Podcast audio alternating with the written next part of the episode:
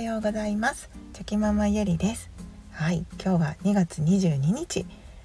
えー、水曜日になります。皆さんいかがお過ごしでしょうか？はい。今日はですね にゃんにゃんにゃんの日ですね。2222で。はいなんか数字が揃っておりますが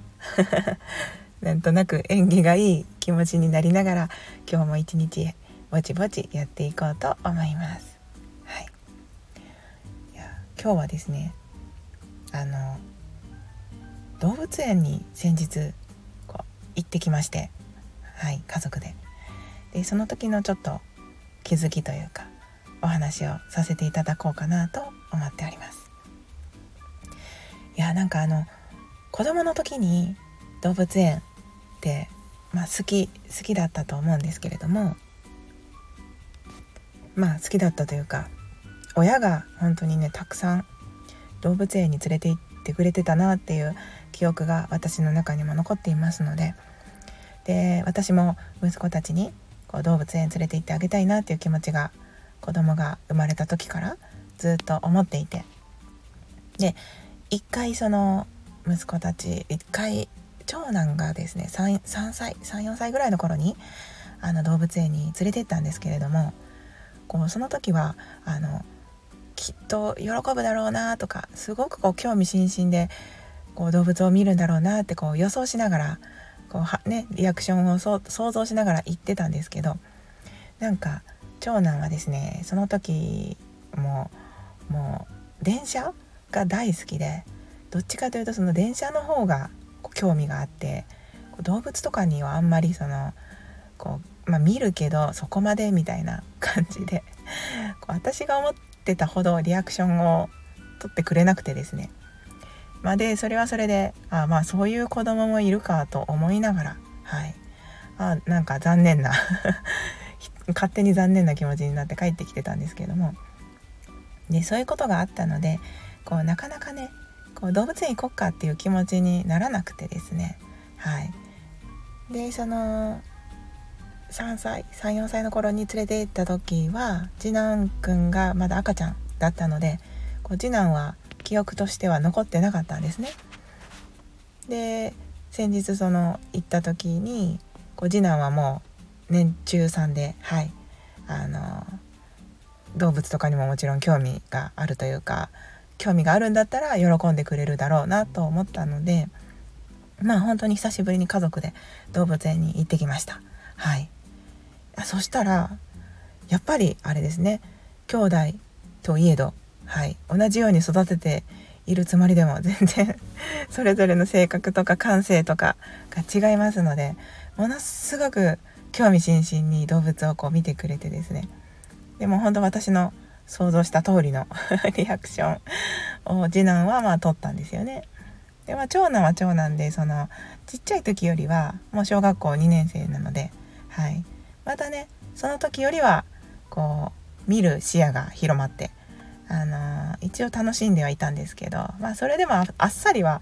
してましたね。はい。そんな長いことじっと観察するっていうよりはこうとりあえずその動物のこう動物園の園内マップを見てここに何なんか象がいるよとかライオンがいるよとかでそれを確認してその場所にいるのを確認したらさあ次行こうみたいな。なんかそっちの方が楽しかったみたいで。でも次男は本当にその動物のそのこう尻尾が長いなとか首が長いねとかこうピンク綺麗な色だなとかなんかそのいろんなところを見て吸収していたんですよね。で本当にその猿山？猿お猿さんのコーナー行った時に私がお猿さんってなんか多分こうボスボス猿みたいなのがいてここの猿山の中にも絶対に1匹はそういうボスみたいな人がいるんだよって教えてあげたら一生懸命そのボス猿がどれなのかを探してですねもう次の次早くあっちの方行こうよって言ってもあれがボス猿ちゃうかとかあでもあっちの方が色が薄いからあっちがボス猿かもしれんとか言って 一生懸命ボス猿を探していてですね。なんかあ本当にその、うん、子供によって興味が興味が湧くところっていうのは違うんだなって思いました。で子供は子供でそれでいろんな観察をして楽しんでたと思うんですけれども大人になっても動物園ってすっごく楽しいんだなっていうことがこう分かってですねはいなんかその長男を一番最初に連れて行った時っていうのは、まあ、長男もこうちっちゃかったのでこう手がまだまだかかる状態でで赤赤ちゃんの次男を連れて園内を回っていたので私もそのそんなにこう真剣に動物を観察することっていうのができなかったんですよね。だけど今回はその長男も次男も、まあ、もちろん一人でなある程度何でもできますしその安心してあの私も行動することができたので、まあ、自分も動物をしっかり観察しながら、はい、動物園の中を回ることができたんですよね。でそうするとなんかこういろんな動物の動き方とか毛並みとか 何て言うんですかね体の作りとかでその動物以外のところでもその動物園の見せ方動物の見せ方っていうのもこう学びになったりですねあここにこういうものを作ったらこう動物の習性を考えてこここういう動きをするからもっとこう見やすくなるからこれがあるんだなとかその動物園側の何て言うんでしょうこう考えっていうのもこう見たりすることができてそのもう学びがとても楽しくてですねいろんなところに気づきとか学びがあって、はい、とっても楽しい動物園の時間でした。もう本当だったらもっともっともうなんか一日中いて観察したいなってなんならその私は絵を描くのも好きなのでスケッチブック持って行って もう絵描いたりもしたかったなっていうぐらいはい楽しかったんですけれども、うん、でやっぱりその子供と大人とやっぱりその見る視野っていうのは全然違いますしでもちろん子供ならではのこう見る角度っていうのがあると思いますので子供と一緒に見ることであそういうところ気づくんだなとかそこが面白いと思うんだなっていうことも面白いです。はい、でも大人は大人で今までのたくさんのこう経験もう知見が溜まってますので、うん、なのでその知識をもとに動物を見ることができてこう広い角度視野で、はい、動物園を満喫することができるんですよね。なのでやっぱりこう大人になるとなかなかそういった機会っていうのがないと思いますし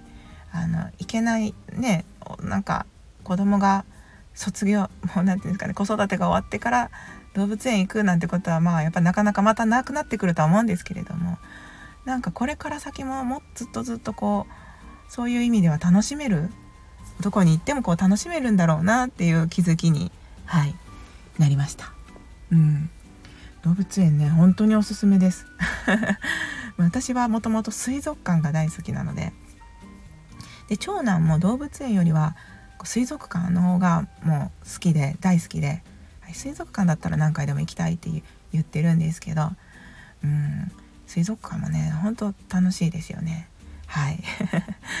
まあこの前ははいそんな学びある時間を過ごせてとっても良かったです、はい。まあ、いつはいつになってもねやっぱりこう学びっていうのは大切ですしあいろんなことに感動してなんか大人になったら経験値が溜まっていくから感動が薄れていくとか言うんですけどもなんかそれもこう自分の見る角度を変えてあげれば常に発見とか気づき学びっていうのはあるなって思うので、うん、その今ま今までは前から真正面からしか見れなかったことが上からでも下からでも横からでもなんなら斜めからでも見ることができるようになっていくと思いますのでそういう意味ではこう学びとか気づきっていうのは一生はい一生できることだなと思ったりしています。はい。今日はさどんな一日になるんでしょうか、うん、今日も良い一日になることを祈って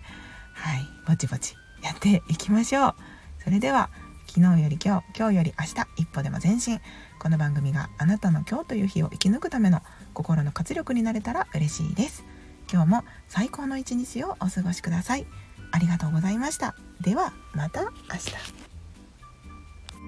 日。